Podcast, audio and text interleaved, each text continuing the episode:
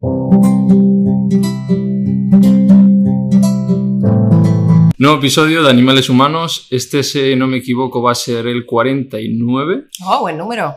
Exacto, antes del 50.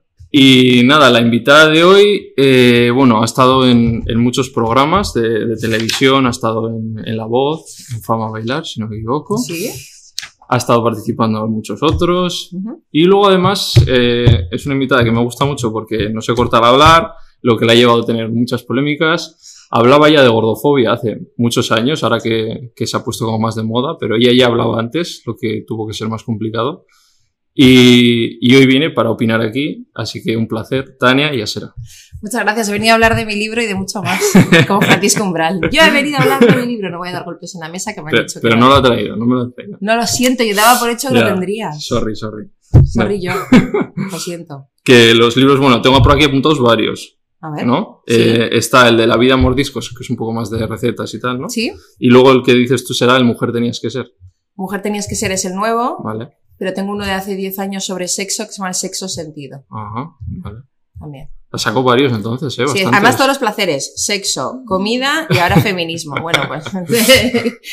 ¿Te gusta escribir entonces? Está- No, no me gusta. ¿No? No me gusta. Lo escribo por, escribo por necesidad. Ajá. No escribo por placer. Esto- O sea, me gusta leer, pero escribir me resulta un, un proceso súper torturante. O sea, Sí, es como masoquismo. La era del veganismo. ¿A tú también? Oh, Y no voy a hacer más. No, no más, ¿no? Bueno, eso dije yo con el primero y mira, Sí. sí, diez años después escribí dos más. Es gratificante, ¿no? Que la gente también lo lea y... Es que al final dices, bueno, ¿qué hago con mi tiempo? ¿Qué hago con mi mensaje? Porque al final todos tenemos un mensaje. Y yo cuando lo tuve claro, pues oye, escribí este libro del que estoy más orgullosa que ningún otro, la verdad, tengo ¿Sí? que decir. Sí. El último, el de mujer tienes Sí, porque es todo lo que pienso y todo lo que he vivido en, un, en una enciclopedia, porque pesa. Vale. Hablaremos. Antes, bueno, la promoción hecha. Ah, ¿Tienes algo más que promocionar? ¿Algo que quieras? Aparte No. del libro. No. ¿En qué estás, o en qué estás trabajando? Voy a coger un poco de leche de almendra Vale, y voy a promocionarla.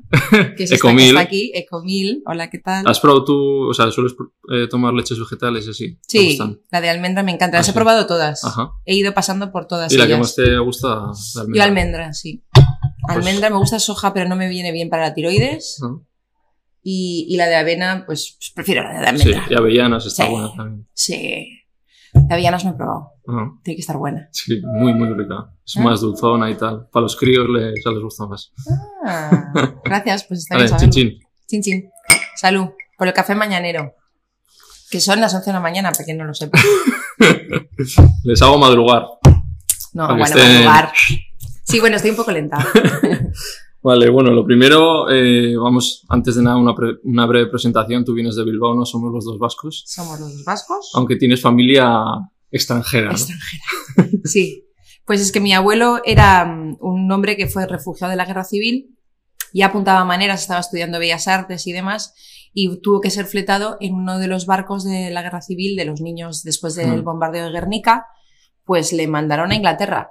Y entonces, pues estuvo, imagínate, ahí explotó la Segunda Guerra Mundial, con lo cual pasó más hambre que ni sé, y, y se acabó enamorando eh, por la calle de mi abuela, tuvieron hijos y veranearon en Lekeitio. Ujú. Y entonces allí mi, mi madre, que era de Londres, conoció a mi padre, que era de Bilbao, surgieron las chispas y, y así nací yo. Vale, pero te crías en Bilbao hasta qué año estás allí? Ah, no, toda la vida, hasta los 18, 19.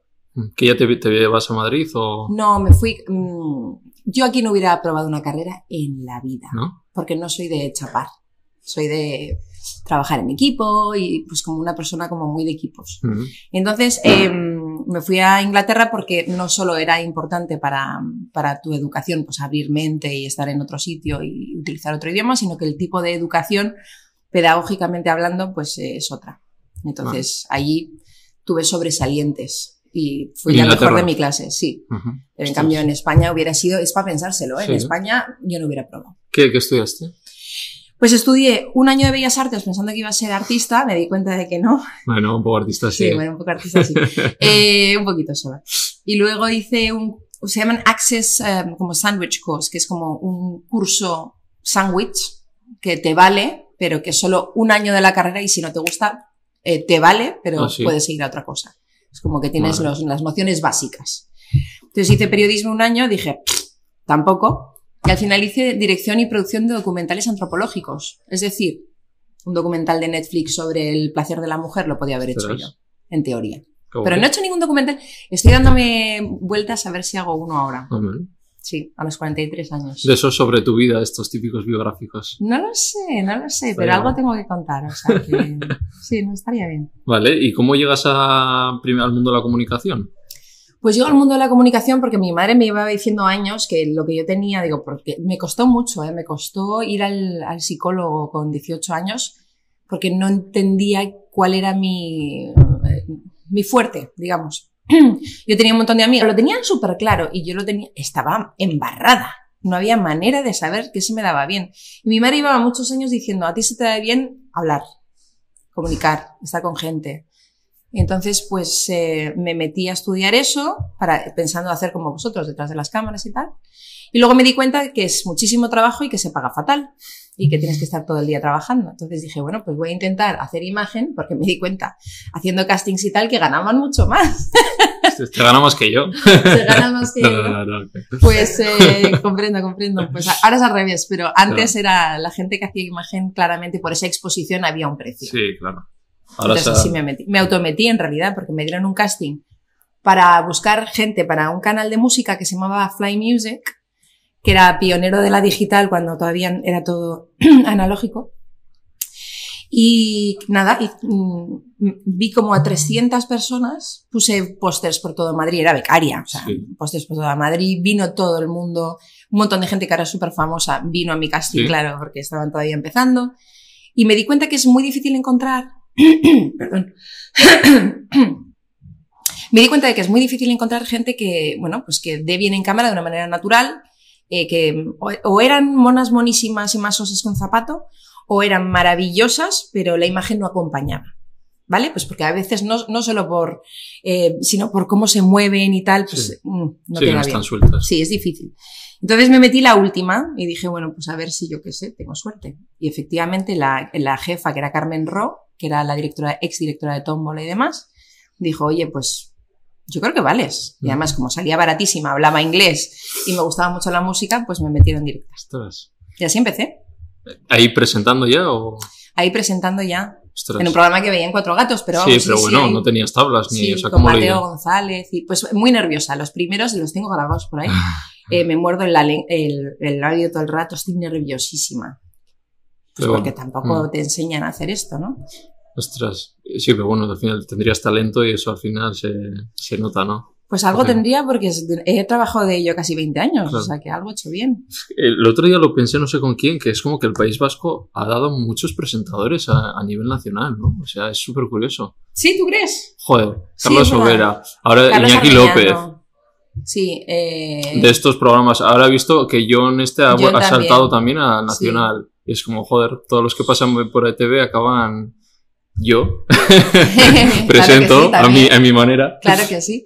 Pues supongo que es una mezcla entre que, pues no lo sé, porque tampoco los vascos somos extremadamente No- no, verbales, eso ¿sabes? es, ¿sabes? Tiene un andaluz mejor, Si pero, te vas al País Vasco y en general la pero igual por serios, ¿no? Igual nos quieren por serios. No sé si es un tema de, de que, yo qué sé.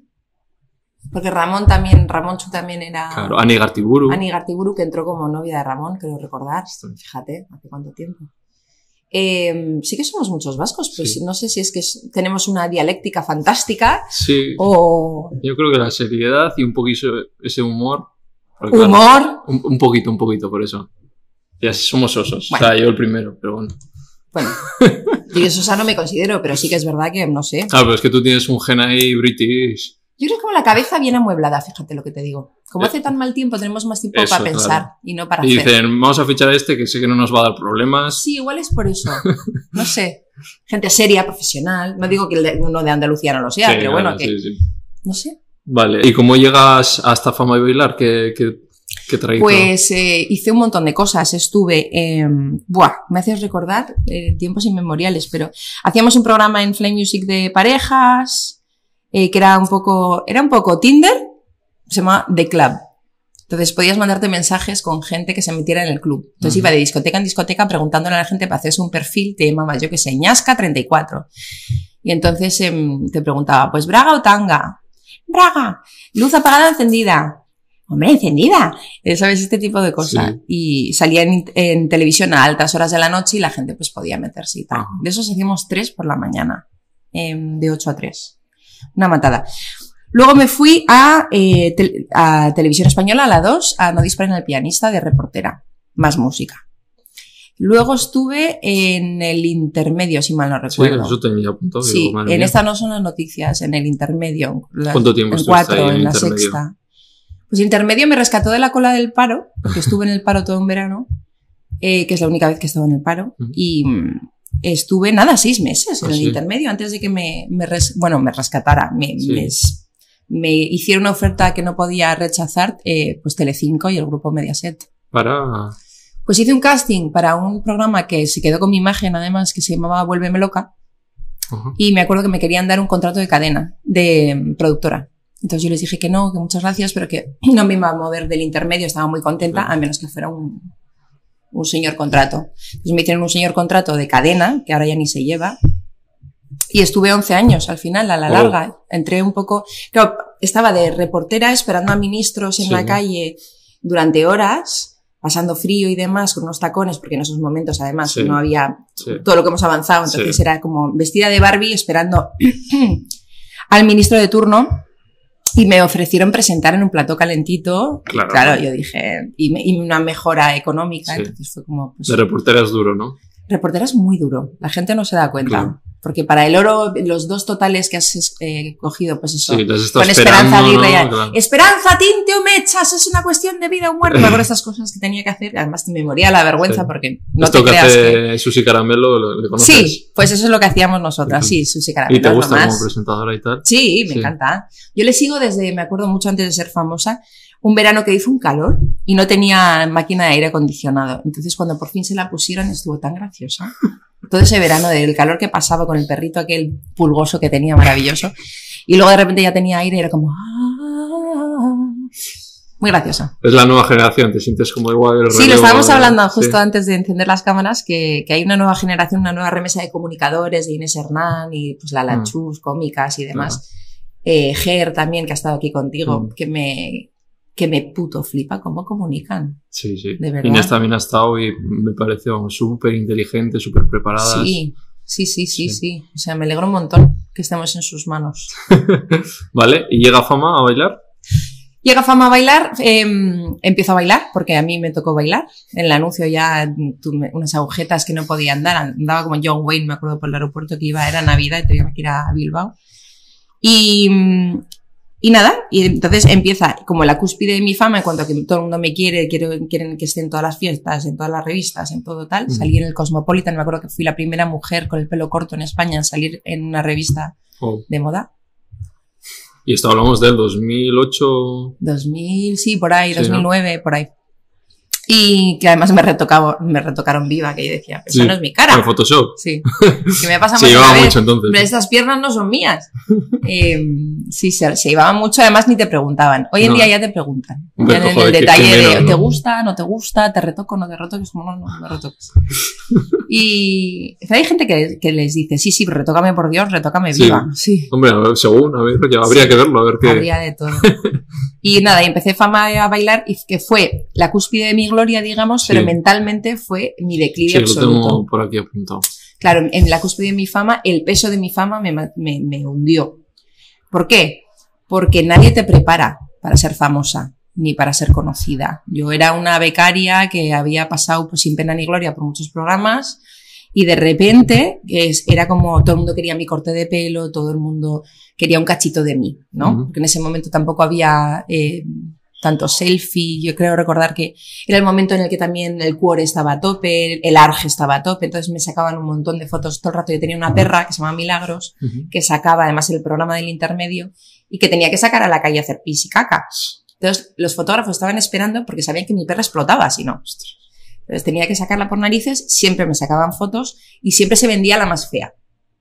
Siempre, porque claro, nadie quiere verte monísima recogiendo Ya. caca, quieren verte, ¿sabes? En ese momento en el que no tienes la legaña puesta. Era un poco democratizar a los famosos, volverlos, bajarlos a la tierra, que me parece estupendo, Sí. pero que yo no me consideraba famosa, entonces Ya. me costaba mucho la Hombre, idea. y hay un límite también, ¿no? ¿Tú crees? Supongo que se cruzó. Sí. Entonces, sí, era muy desagradable. Y, pero es que tú ya estabas en televisión, o sea, ¿por qué notas ese cambio de, de que, Pues- no, que ya no puedes más? O sea, que es como... Pues que empecé a encerrarme en casa, empecé a no salir, empecé a no querer sacar a la perra, empezó a hacer caca en la terraza que teníamos. O sea, sobre todo igual fue la prensa más de Sí. Rosa o la prensa del... Del corazón, Sí. sí. querían ver a mi marido, mi marido no quería, no quería ni ser famoso ni que se le conociera, Claro. es la típica persona que pasa olímpicamente de este mundo, pero bueno, se ha casado y se ha enamorado con Sí. de alguien que trabaja en este mundo. Entonces las consecuencias de mi trabajo me costó mucho, se me atragantaron mucho. ¿Y recuerdas algún día que tengas marcado de decir, he tocado fondo aquí? Sí, hubo un día que estaba llorando, me acuerdo, tenía un bajón, estaba con la música puesta, dando vueltas al retiro, llorando. Y de repente llegó un pelotón de niños, de niños tendrían 14 años, que venían de algún colegio de, mm, que habían estado, pues eso, eh, de Sevilla, eh, para venir a ver a, Ma- a Madrid el retiro y tal, y que todos querían una foto. Entonces me pegó un susto, pero estaba, llora que te llora, no me acuerdo por qué, pero alguna tontería, pero no, yo también lloro.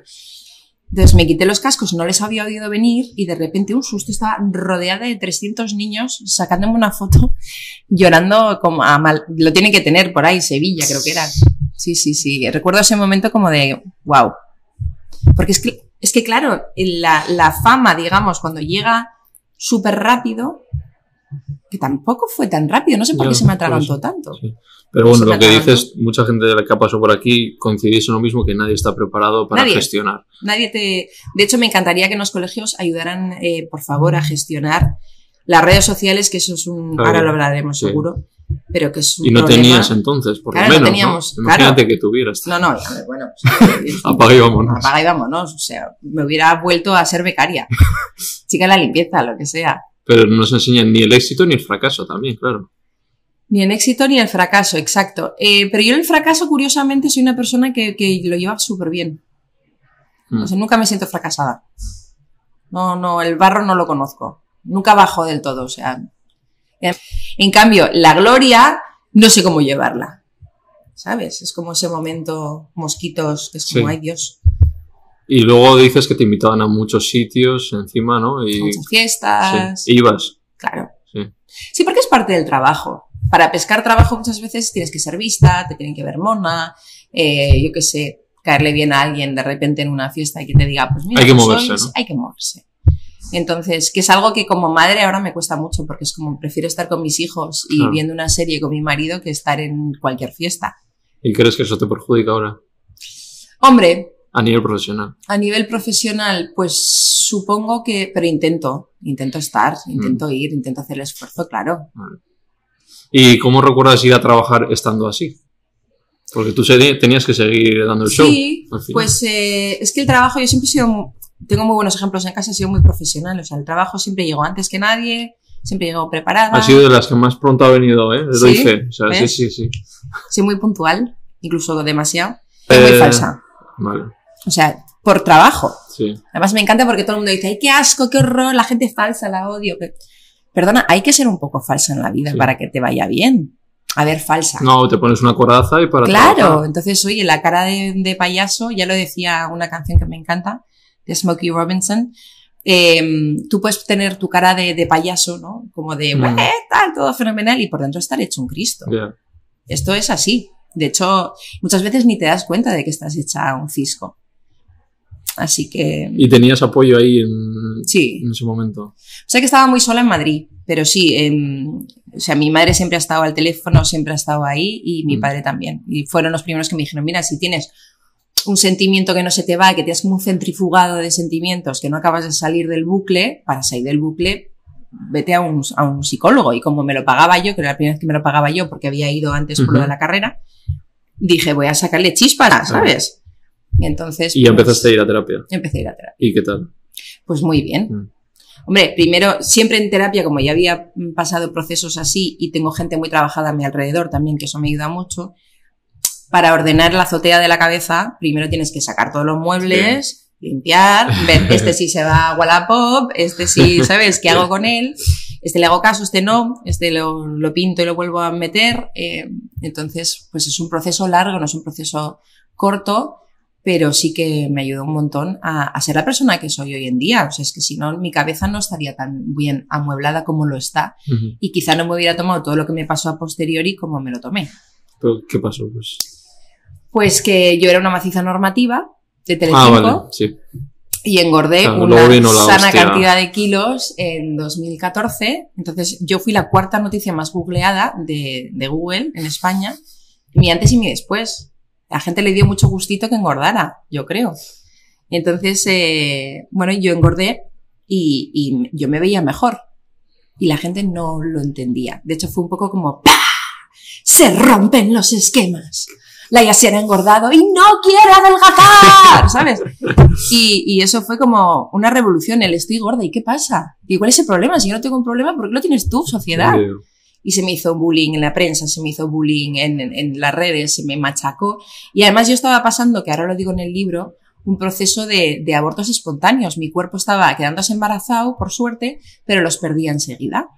Entonces fue muy doloroso porque pero quizá me ayudó en, en parte ahora visto lo visto con retrospectiva porque al final yo estaba mucho más eh, me importaba mucho más el estar embarazada y estar sana Yeah. que estar maciza eso ya había estado mucho tiempo lo había disfrutado mucho ahora ya me tocaba eh, pues eso dejar el tabaco eh, quedarme embarazada y que, y que, agarrar aquello no Eh, luego, luego, bueno, hablaremos un poquito más del tema de gordofobia y tal. Mm. Que me quedo en la parte de antes porque dices que tuviste agorafobia también. sí como miedo a salir de casa Y Pues porque hay que entender que cuando tú eres famosa y sales todos los martes, jueves, lo que sea, eh, por la noche, en un horario golfo, que además yo tenía horario golfo, estaba en Resistiré, vale, mira que mira, programas que eran eh, debates nocturnos y golfos sobre realities. Entonces, claro, comentábamos La Joya de la Corona, Supervivientes, eh, pues vaya, La Joya de la Corona, madre mía, vaya reality, etcétera, etcétera. Entonces, em, cuando tú has estado en el salón de la gente, la gente al día siguiente es como si te conociera. Que tenía, me acuerdo, el pelo para abajo, como te lo tengo ahora, yo antes tenía tupé, entonces Ajá. vivía con el pelo así. Entonces me acuerdo que uno que estaba, creo que enfarlopadísimo, eh, en una fiesta, de repente me dice, ¿me puedo sacar una foto contigo? Y yo, sí, claro. Me pongo así y me dice, no, no, pero con el pelo, y me agarró así y me hizo así, con el pelo para arriba. Entonces, si yo debo salir en esa foto, así. Pero señor, o sea, no me toque el pelo, no, me ha hecho daño, ¿sabes? la gente se permite unas licencias, ¿no? Con la gente Heavy, que ¿eh? sois conocidos. Claro, y tú por educación Claro, porque si no dicen, mira esta, ella va Claro. rolando como que eres una borde o... Claro, yo muy, muy pocas veces he dicho que no haga una foto, Claro, pero siempre ha habido una razón, ¿sabes? Claro. O sea, ¿qué es lo más surrealista que te ha pasado de- por la calle o que te hayan dicho en algún sitio? Bueno, me sacó, se me vio una teta hace mil años en un, un programa que se llama Sí, Mira quién mira, sí, que era yo tetania en ese momento, el Tetagate. sí. Y el Tetagate me persiguió bastante. De hecho, hubo, hubieron varias personas que vinieron a eventos con la típica foto para que se la firmes con la teta. Que eso fue como, ah, ¿qué? Pues te lo firmo. Ostras. Y no, yo soy muy buena, yo se lo firmo. Y lo típico en restaurantes, lo que sea, muchos, ¿no? O sea, Sí, yo qué sé, eh, de todo. Eh, de es que ni de vacaciones puedes estar tranqui.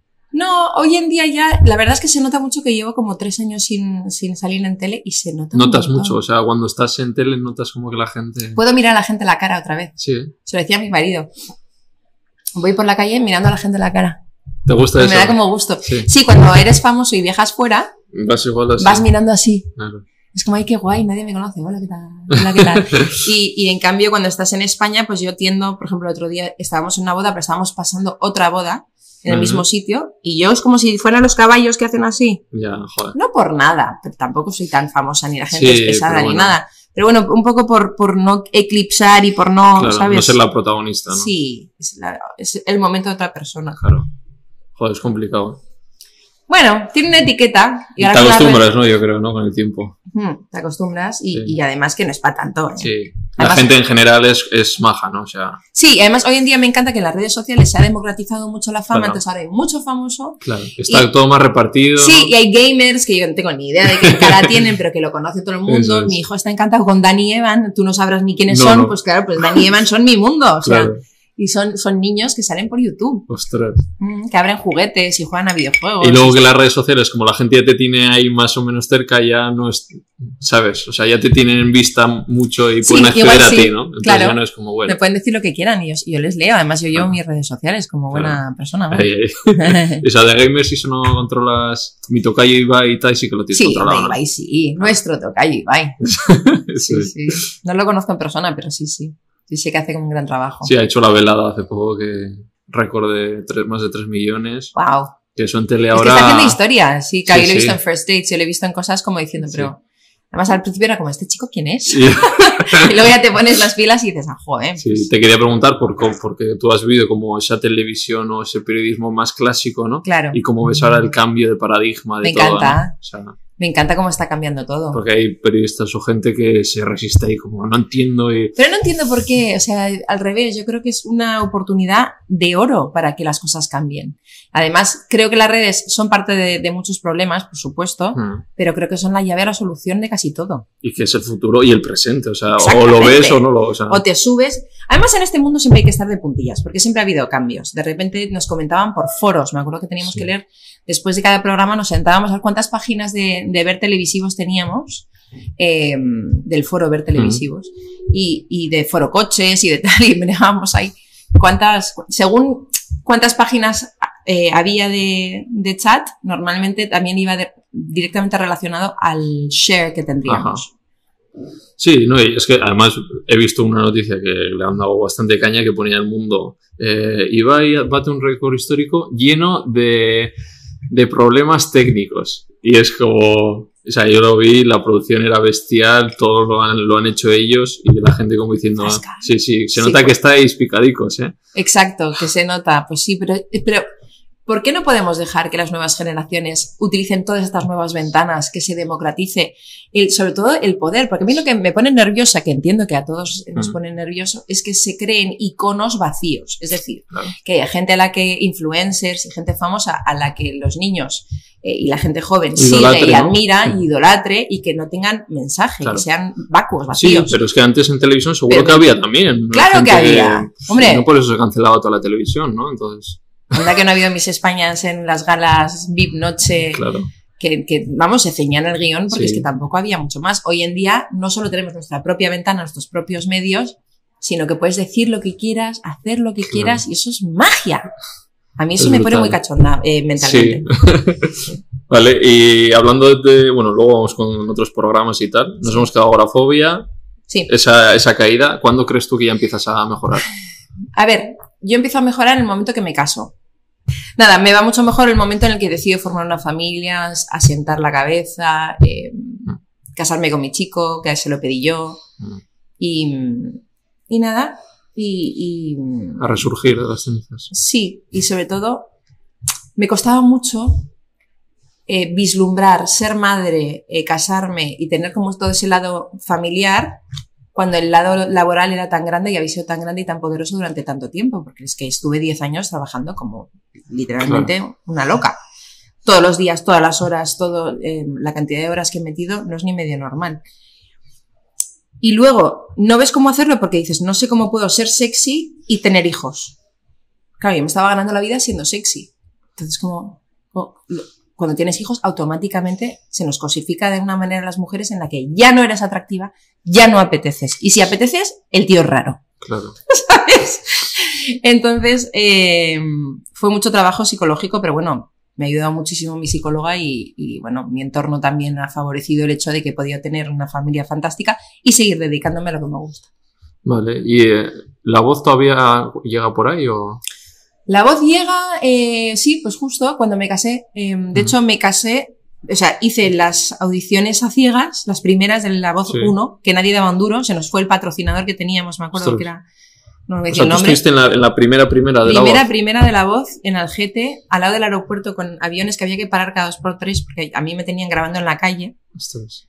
Porque no estaban seguros de si iba a ir a la web o iba a ir a la tele, no sabían qué hacer conmigo. O sea, Jesús estaba de, presentador Vale. y conmigo no sabían qué hacer. Yo era la chica web. De hecho, me vestí yo, me maquillé yo, lo hice todo yo. Y porque empezamos a grabar en agosto. Me acuerdo que me llamaron, estaba yo en Landa, que paré un momento a poner gasolina, y me dijeron, oye, ¿quieres estar en la voz y tal? Y, uh, Sí, claro. Me hizo mucha ilusión, que además me había pedido Jesús Vázquez, ¿Ah, que sí? sí, O sea, te que quería bien con trabajar Jesús. conmigo. Sí. Habíamos estado una vez en maquillaje, lo habíamos Sí. hablado un rato y tal, la que un tío muy majo. Y me había pedido, yo creo que él. ¿Y qué tal fue la experiencia? Pues muy guay. Eh, sí que es verdad que hice eso, luego me casé, tuve Sí. cuatro días de luna de miel, ¿Mm? cuatro, ¿eh? Y luego volví a hacer las batallas, porque se Ah, graba sí. así como por tandas. Sí. sí. ¿Quiénes estaban de coach? ¿Sabes? Joder, sí, me acuerdo. Melendi, Malú, Bien. Rosario y Bisbal. ¿Te hablabais entre, o sea, estabas con ellos y tal? o- No, que va, los tenían súper divididos. Ah, sí. Bueno, el primer año no me acuerdo. Creo que sí. O sea, que van solo para el momento, ¿no? Van para el momento y además los protegen mucho para que nosotros no les digamos nada. ¿Sabes? Porque era súper, no sé cómo será ahora, pero era Sí. súper puro. O sea, Sí, ¿eh? nadie podía. Sí, los, los jueces no tenían ni pinga. O sea, Nada. ahí como, vamos a pelo, ¿no? Y entonces eh, era muy guay. Y tú estabas, an- o sea, antes de que salieran, ¿no? Con la gente.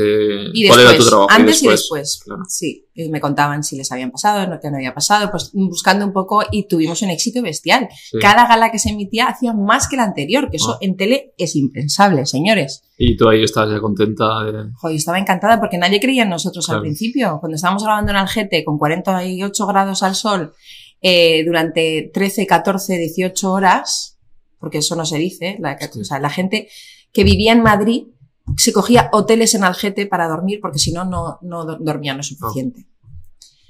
Y bueno, de hecho se mató un chico en moto, volviendo, sí. O sea, es que estábamos agotados. Y, y nada, entonces me, tuvo, me gustó mucho que tuviera éxito porque el formato era muy bonito y Mm. porque era muy puro y estábamos todos como muy... Creíamos en el proyecto.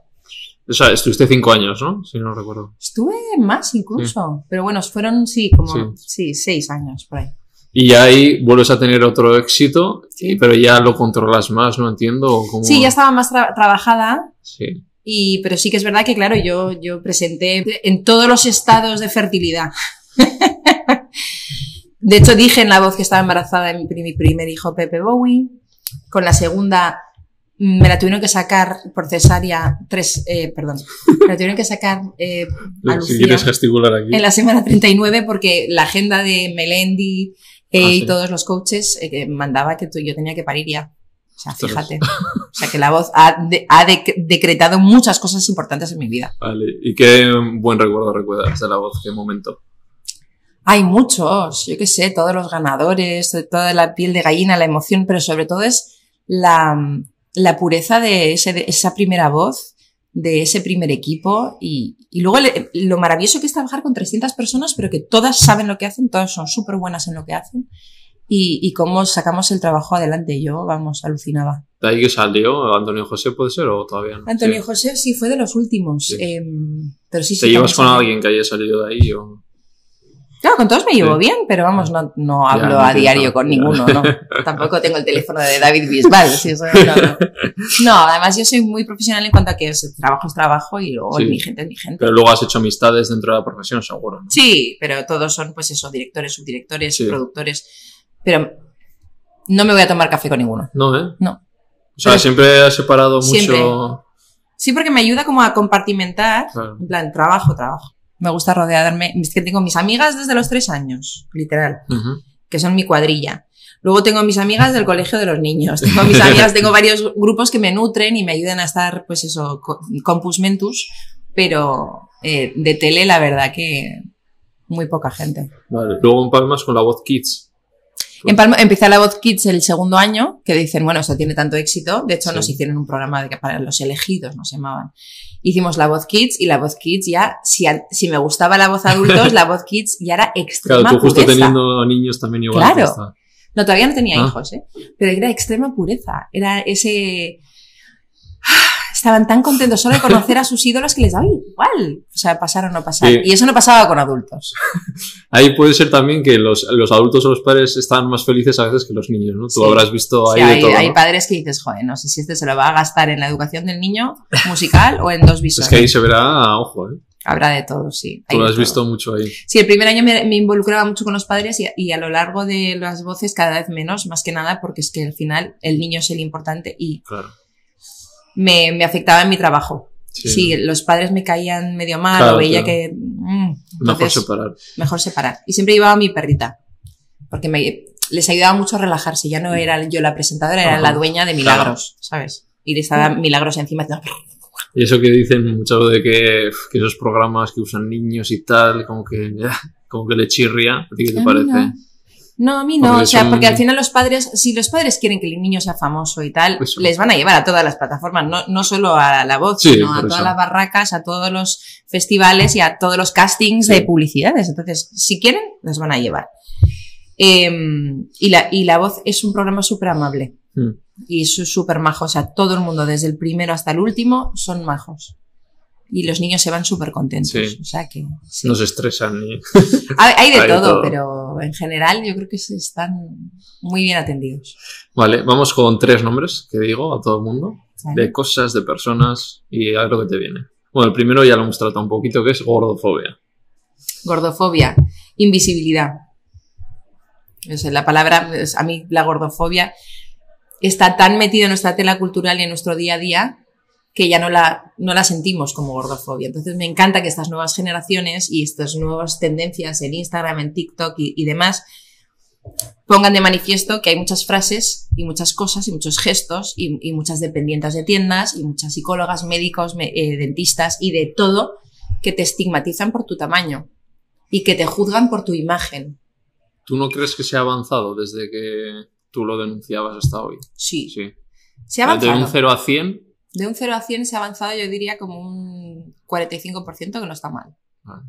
No está mal. sí. No llegamos ni Las redes 50. ha ayudado, ¿no? A que Las haya redes gente ayudan. que lo luego, es que nos conecta globalmente. Claro. Es que yo puedo hablar con una influencer de Argentina y Claro, hacerme y te puedes sentir identificada, ¿no? Te ayuda, ¿no? A toda la gente joven que antes igual no tenía referentes. Tenemos más información y tenemos la piel más fina y gracias a Dios, pues eh, desde lo- la maravilla de los géneros fluidos, la maravilla de todas estas pequeñas revoluciones, pequeñas grandes revoluciones que Mm. se están dando en este momento, yo creo que son maravillosas para el punto de inflexión en, la que, en el que deberemos estar en este momento, que además el aborto se está ilegalizando en Estados Unidos en tres estados. Increíble. ¿De qué vamos? ¿Qué está pasando? Es que mm, Y es que, digo, vamos para atrás. y no se hace nada, o sea, Por eso, pues hay como un cierto, hay una cierta inercia en muchas generaciones como de, bueno, ¿y qué voy a hacer yo? ya. ¿Sabes? A mi nivel. No, pues es que si lo hacemos todos y gracias a las redes sociales que estamos conectados, el Me Too Sí, puede ser un movimiento de cualquier tipo Claro. que ahora ya sabemos que funciona a nivel global y podemos cambiar el mundo. sí. ¿Qué esperamos? Uy, perdón. No, al final en, en las redes lo que hace también es que te acomoda bastante, ¿no? Porque antes, joder, hace 20 años se prohibía el aborto en Estados Unidos y la gente sale a la calle, vamos, con las uñas Sí, el cuento de la criada, tío, que es Sí. que, hola, ¿qué tal? y estamos atontados. Pues no deberíamos estar atontados porque son derechos muy, muy, muy, muy, muy Sí. importantes. Por la mujer se empieza, pero luego Sí, empieza joder, a bajar hacia la LGTB, Sí, sí, sí, sí, sí. todo lo demás que hay por debajo en cuanto a derechos. Sí, sí, sí. decir. Sí, lo, le vi un tuit hace, cuando pasó, todo esto del aborto, que decía, no sé, una escritora, una, una mujer que explicaba, historiadora, que normalmente en todas las dictaduras siempre se empieza quitándoles derechos a la mujer para relegarla Hitler, a casa. Mussolini, es. todos. Han empezado así mm, y no lo, no lo vemos, tío. No, no lo vemos. Es que es eso. Pero lo- es no que el derecho a la vida, el derecho al del niño, perdona, No, no. primero el derecho de la mujer, que es la que lo lleva dentro. Eso primero. Sí. Lo siento mucho, yo soy pro aborto. Es que quién, bueno, sí, quién, iba a decir quién no es mucha gente. Por lo ha habido una no derecho, nadie quiere ir a abortar. Nadie Claro, quiere ir a pero abortar. tienes que tener la posibilidad, ¿por qué? Porque se va a hacer igual. La, Exactamente. la- la mujer que si no, quiere la gente se va a México a abortar o se va como No. se iban en, en el nodo en la época de, A de Franco, se iban a Londres a ¿y abortar. ¿quién es la gente que tenía pasta? La, mujer La pobre, otra- pobre que quiera que va a ir pues a una trastienda, a que de le una metan peluquería. sí, una percha por el coño. eso es lo que quieren. Es que Pues es increíble, tío. Es como un retroceso en muchas cosas, claro. Claro, por eso digo que es que el, mm, Sí no. Hay un avance, sí no, de gordofobia y tal. hay un avance, sí, pero luego hay un retroceso en muchas cosas que dices, pero a ver, ¿en qué, en qué quedamos? Claro. Yo creo que la vida es eso, ¿no? Que siempre estás Sí. buscando un equilibrio, pero el Estado, tío, no puede fiscalizar nuestros cuerpos. Claro. Y además hay tres jueces, es que ni el Estado, que, que Bueno, sí, un pues- supremo, o Pues sea peor, que peor me lo pones. increíble. Vale, y esto con la gordofobia, ¿cuál es el primer momento que tú te, que te sientes discriminado? Bueno, yo cuando empecé en la tele estaba más gordita cuando estaba de becaria, y fue un, un, lo digo en el libro, un señor italiano que me dijo, oye, adelgaza, ¿quieres hacer imagen? Sí, adelgázate 10 kilos. Y dije, ah, vale. Y adelgacé 10 kilos, volví a su despacho y he adelgazado 10 kilos. Ah, pues te invito a comer. Ah, qué bien. Nos fuimos a comer y me dijo, pues ahora, yo que tú, me operaría la nariz, me la pondría rectita, así mona chiquitita, y ya que estás en él, te pones unas buenas tetas. Y fue como, no, me gusta mucho mi cara, me, me parezco a mi padre, me parezco a mi madre, Sí. si me opero voy a ser una más. Entonces le dije que no, muchas gracias, que ya había adelgazado y me dio el trabajo igual, o sea que Sí. bien, pero, pero lo que te quiero decir es que Ya entonces. esa eh, gordofobia ya existía, Claro. porque ya se me dijo adelgaza 10 kilos y yo estaba perfectamente. Y luego más adelante, cuando engordé, obviamente, sí que noté muchísima gordofobia y muchísima preocupación por mi salud cuando dices, pero a ver, si he dejado de fumar, si todos estos kilos son de ir a la nevera por ansiedad. Es que no es más. Claro, cuando dejas de fumar te entra una Claro, ansiedad sí. que tú sueles paliar con comida, Sí. que es, que es legal, saludable. ¿Pero cuántos kilos llegaste a coger en eso? 30. 30. 30 kilos eh, a lo largo del- de los años y tal. Pero también parte fueron por dejar de fumar y parte fueron porque me sentía como enjaulada y me sentía... La maternidad me trajo muchos momentos oscuros de sentirme como que no tenía la libertad de poder moverme porque, claro, tenía un niño, un bebé que necesitaba cambiarse pañal, a su madre, lógicamente, y demás. Y entonces todo eso también me hizo ir a la nevera. Entonces, eh, muchos sentimientos Sí, y ser madre también los cambios hormonales. Claro, como- paliados no, con comida, Claro. con espaguetis carbonara, con, Sí. con pizza, con... claro. pues sí. ¿Y, de- por dónde empezaba esa cuando engordaste, recuerdas? Desde el trabajo, de la prensa, ¿quién empezó como a, a señalarte? Eh, lo- los primeros en señalarme fueron las redes sociales. Bueno, no, la prensa, porque fui a Cibeles y ya se me notaba el cambio físico. Y, y ahí fue donde, en plan, el nuevo look de tenías era nuevo look Sí, por no llamarte gorda. ¿no? gorda. No, no, y luego algunos ya directamente gorda. Y entonces fueron las redes sociales quienes empezaron a insultarme, a desearme la muerte, a llamarme foca, obesa, ¿Pero por muérete. ¿Mm? ¿Por qué? por cambiar, pero ¿cómo osaba? Esa, ahora lo entiendo mejor. En ese momento era, habiendo sido una mm, Diva, ¿no? diva de la noche, ¿cómo osaba engordar y además estar orgullosa de ello? En serio te, está, dese- hay, que machac- hay que machacarla, está demasiado subidita. te deseaban la muerte en serio. Sí, sí. Mensajes o comentarios. Comentarios y mensajes bastantes. Y luego muchísimas madres preocupadas, que en plan, mi hija está muy preocupada que te van a echar del trabajo por gorda. Eh, muchísimos emails de gente que me contaba su historia, gente, pero muchísimos, muchísimos. Podría escribir varios libros sobre eso. Sí. Sí, es increíble. ¿eh? Y siempre que he dicho algo, tenía una polémica de algún tipo, hordas de emails, Sí. hordas de emails, sí, de gente, o mensajes DMs y tal, que, que te dicen, ah, pues yo, pues tal, pues gracias. Y la cantidad de gracias que me han dado, o sea, la gente Sí. es súper agradecida, sí. Bueno, también ha sido una referente, ¿no? Al final has alzado la voz también. Y... Supongo que a, a mi nivel sí, sí. sí. Joder, ¿y cómo gestionas todo eso? Porque vuelves a terapia a tope, ¿no? Entiendo. A cada dos por tres vuelvo. De Mariela, necesito un, un tope, un retoque. ¿Qué problema tienes ahora, hija? Sí, exacto. Eh, pues lo gestionas como puedes. Es verdad que siempre he gestionado muy bien la, opini- la opinión externa. Bueno, siempre. Sí, es complicado. Sí, es complicado, pero bueno, llega un punto muy guay desde hace unos años ya que yo me pongo mi chubasquero y lo que opines tú, que nos hemos conocido hoy, o lo que opine él, que nos hemos conocido hoy, yo lo siento mucho, no lo puedo controlar. Claro. Opinaréis lo que queráis de mí. Pero yo solo puedo controlar lo que opino yo de mí. En eso estoy yo ahora. Claro. Lo punto más importante, yo lo veo como un punto y soy muy, una persona muy- muy visual. Un punto y luego un- como un donut alrededor. Claro, Entonces, claro, tú el alrededor no lo puedes controlar. sí. Pues Pero el ser humano busca la aceptación siempre, es un Siempre. ser social y busca siempre. De hecho, también lo digo en el libro, que es que yo he entrevistado, yo que sé, a un montón de gente muy importante. Y a gente de calle normal. Y buscas que esos le caigas Y bien. todos y... te preguntan al final, ¿qué tal? ¿Cómo lo he hecho? ¿Lo he hecho bien? Todos buscamos validación. Claro. Pero esa validación yo intento, dentro de lo que cabe, eh, tenerla yo, dármela yo misma. Claro. Entonces no dependo de la opinión de los demás. Porque si no es un peligro, claro. Ahora, si mi madre Sí. me dice algo que no me gusta, me hunde. Las cosas como son. Pero tengo como mi, Ya. mi gente cerca. Sí. Yo que soy más joven eh, y ahora. Pues, ¿Cuántos eh, años tienes? 27. Ah, qué guay. Qué buena, buena edad.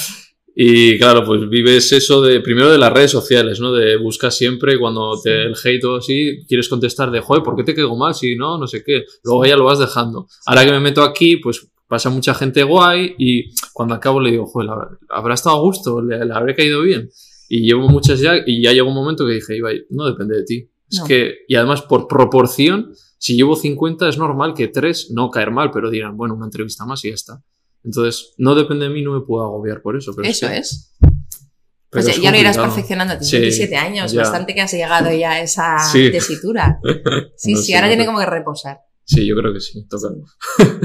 vale, nos hemos quedado ahí en la A aceptación. mí que es muy bien. Sí, ah, bien, bien. Estás haciendo muy Ya bien. me voy contento ahí. Más alto, más alto. Entonces, eso, ¿cómo gestionas toda esa opinión? Vale.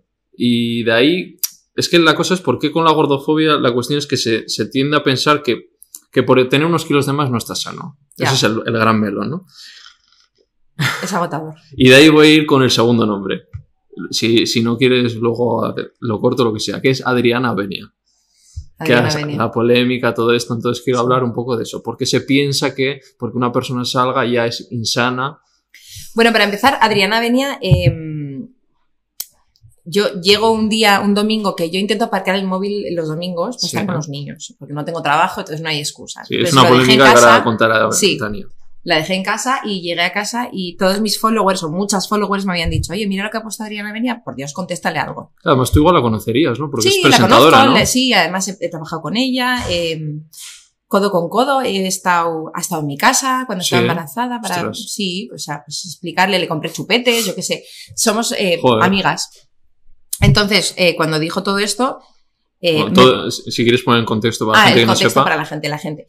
Un anuncio de Roxy, eh, donde salían mujeres en bañador y una de ellas eh, estaba un poquito más, más gruesa, ¿no? Y entonces eh, dijo algo así como que mm, esto era, hacer era peligroso, era hacer apología de la obesidad, que ella entendía que todos teníamos que vestirnos, pero que... que Que no hay que promocionar gente insana. o sea, eso es. Básicamente, dando por hecho, yo creo que ella estuvo muy poco acertada, Sí, yo creo que el mayor fallo era ese. o sea, pero es que luego no se bajaba del burro porque se agarró como al, que no, que no que está no, que no, que los extremos no son sanos. Pues si nadie está Claro. diciendo que sean Vosotros sanos. pensar que, sa- que salían una persona gorda y varias muy, muy delgadas. Entonces, el dar por hecho que las que estaban delgadas ya están sanas y la otra chica, que además era una surfera es deportista, que, podía estar mucho más sana en unas analíticas que, que las otras chicas. Eso Entonces, es esa idea. Sí. Entonces, nada, pues, pues eh, intercambiamos yo creo que cuatro Instagrams de yo a ella y a mí, cuatro, cuatro veces. Nada, y me fui a dormir tan tranquila. Y entonces, em, pues se montó espectacular. Se montó Claro, espectacular. dos presentadoras tirándose un poquillo da mucho juego. Supongo, pero, Sí. pero que, que eran como dos amigas discutiendo. Además, ya entendimos que no nos íbamos a entender, que ella Sí. tenía su opinión, yo tenía otra. Yo creo que estábamos hablando de cosas ligeramente distintas, Mm. pero es verdad que lo peligroso y lo de- la demagogia auténtica es por una imagen juzgar a una- la salud de una persona. Eso no se puede hacer. Eso no se debe hacer. Eso Mm, se lleva haciendo claro. demasiado tiempo Sí. como para que lo sigamos haciendo. Entonces, es lo que le quería decir y que al final es que existimos las personas que no somos normativas. Y, y lo importante es que se nos incluya y que se la visibilidad, ¿no? Y la inclusión, es que es fundamental Total. para que las niñas jóvenes con lágrimas en los ojos, como decías, se sientan validadas. Tú también vales, también puedes ser una surfera profesional y te va a caber mi bikini. Y el peligro que supone, ¿no? Porque hay mucha gente Mm. que lo, se siente identificada igual con esa chica y es como, ¿y por qué yo no puedo salir, no? ¿y por qué? Mara contaba, ¿no? Un mogollón de mensajes que le podían llegar a gente que le ha hecho mucho daño esos mensajes. Para mí era un ejemplo muy claro de gordofobia. Sí. Y, y me dio mucha pena que, bueno, pues eso, enzarzarme con ella sobre esto, pero es que de verdad que pienso que no, y sigo pensando que no tiene razón. Entonces, eh, no pasa nada. Al final, ella siguió dando entrevistas y llamándome mala compañera y Sí. no sé qué, sí. Entonces ya llegó un punto en el que le mandé un mensaje de audio en plan de tía, yo si me encuentro contigo en algún fotocall, no tengo ningún problema Ah, contigo. Si es que- Podéis discrepar. Sí, o sea, ya hemos entendido respeto. que no nos entendemos. No sé si incluso estábamos hablando de cosas distintas. Ya, es que por redes es complicado también. Por redes es complicado, chica, mm, yo, yo no tengo beef, ¿sabes? Ya.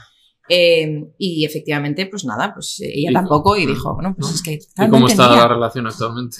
Bien, le he mandado el libro, Así. sí, sí, bien, cordial, pues eso, pues tampoco es mi mejor amiga, pero Ya. vamos, que bien. Sí.